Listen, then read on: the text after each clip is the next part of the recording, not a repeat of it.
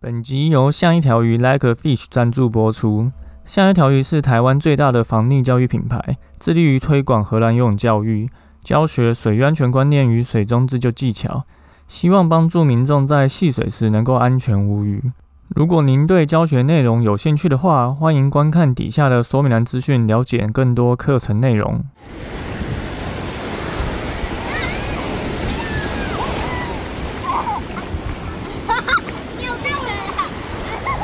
现在时间下午五点钟，海水浴场关闭，请尽速从水里上来，谢谢。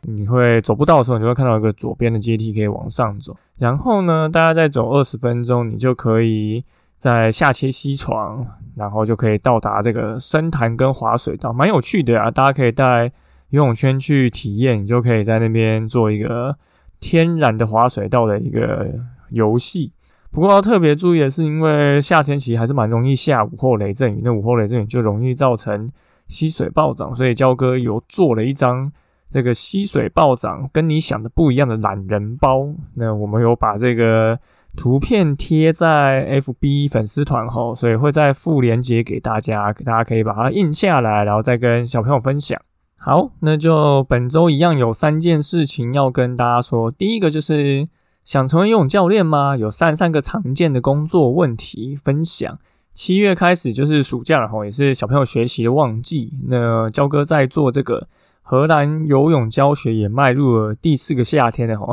如果去年也算一个夏天的话，嗯，对于想要进入游泳教学这一行的朋友，有一些话想要说，因为焦哥有一些经验的，所以有一些经验谈想跟大家分享。虽然我的经验可能不代表整个产业的概况，而且可能不同地区也是略有一些差异。那焦哥是在台北吼，不过应该对于要踏入游泳教学产业的人来讲，应该还是能够解决大部分的疑虑。因为焦哥把这个相关的问题写了一篇文章吼，三十三个问题，它总共有大概六千多字哦，所以其实非常多，所以这边就不。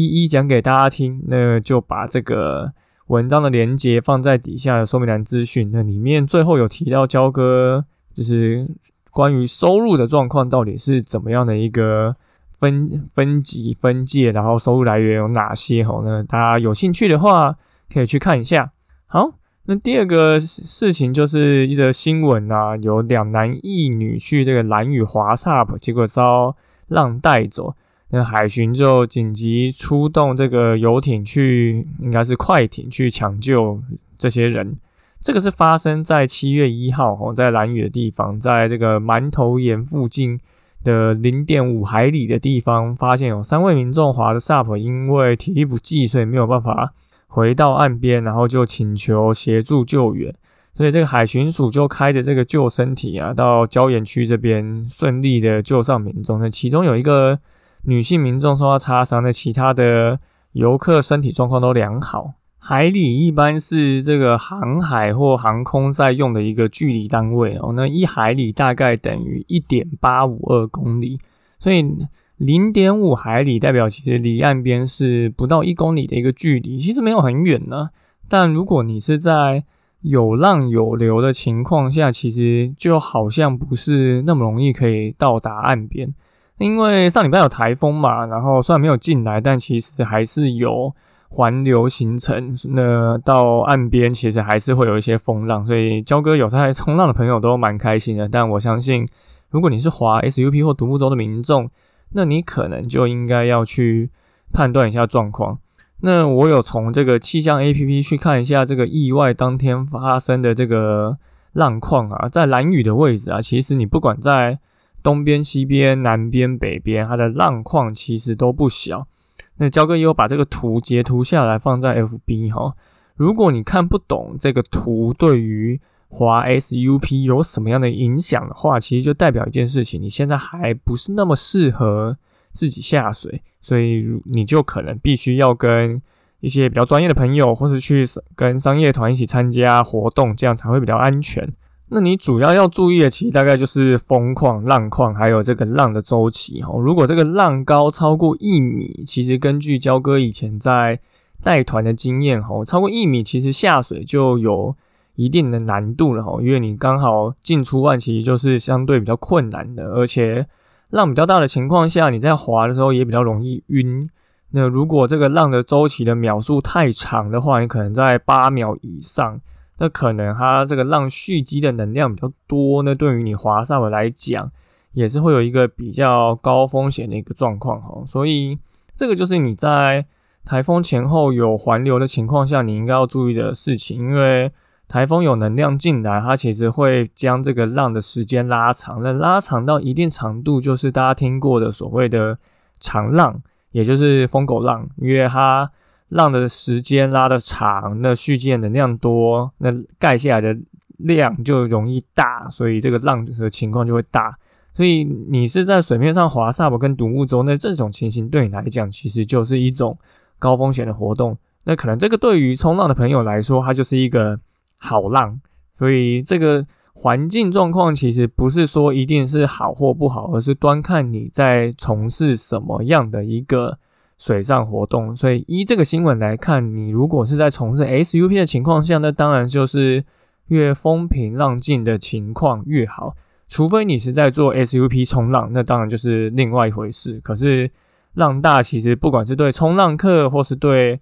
纯粹滑 SUP 或独木舟的人来讲，一定都是有比较高的风险，那我们必须依据自己的能力去做评估跟判断。因为就像焦哥之前讲的，你说游泳会造成溺水，会游泳的人都是都是都是很容易发生溺水的人。可是这个其实都是在你会不会判断你的能力的一个情况下。所以你做玩水的水上活动也是一样，懂得判断你自己的能力，你就知道现在的环境风水适不适合下水。那焦哥之前也有写过一篇如何避免水上活动潜藏的风险的文章，一样会在放在底下的说明栏资讯哦。好，那最后一个活动资讯是关于这个焦哥这一本书，跟着救生员学水中自救要来办新书讲座哦。焦哥出这一本书，就是为了帮助大家可以去避开溺水的风险，安心玩水，开心回家，希望能够把这个防溺教育做普及哈。那这本书顺利出了以后，七月我们将会举办两场新书讲座，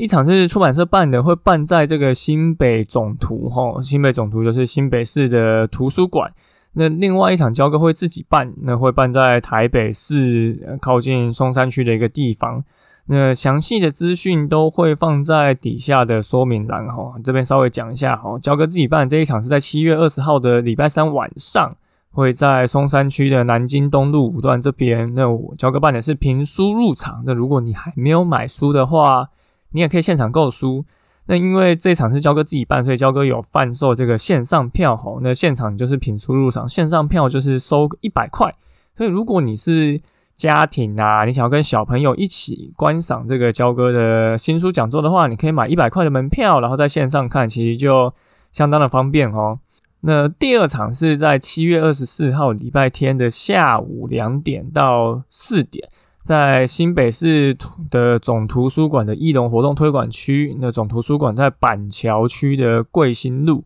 那这一场出版社办的是免费参加，但也是需要事先报名。那这两场的报名链接都会放在底下的说明栏资讯哦，那大家可以赶紧来报名。尤其是焦哥自己办的这一场吼，因为现在因为疫情的影响嘛，所以今年我办的房地教育工作坊，其实昨天才办完两场，所以像现在听焦哥讲这个 podcast 都还有点沙哑哦。那目前都是办亲子场的活动，还没有办成人场的，所以在讲新书讲座的时候，其实他大部分会来的都是大人嘛，所以其实焦哥就会用办成人场的方式去讲，应该要大家会。需要听的这些内容，所以如果你还没有参加过亲子场的防溺教育工作坊，你是大人，然后也还没有结婚，还没有小孩，可以一起来参加亲子场的话，那非常欢迎来参加新书讲座，你一样能够获得相对于防溺教育工作坊上听到的这些很重要的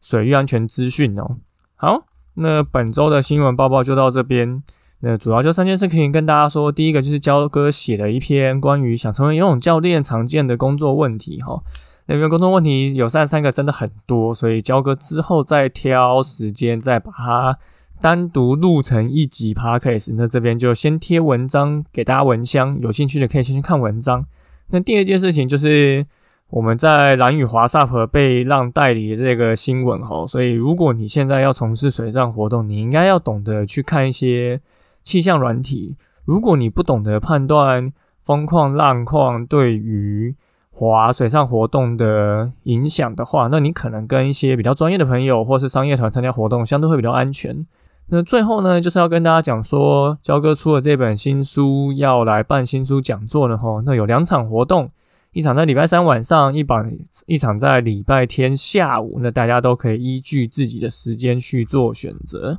好，那本周新闻报告就到这边，感谢你收听今天的救生日常，我是焦哥。如果你喜欢我们的节目的话，请到 Apple Podcast 留言，并给我们五颗星，推荐给身边的朋友。那如果你有 IG 账号的话，也欢迎私讯跟我们说你想要听什么样的主题。那我们就下次再见喽，拜拜。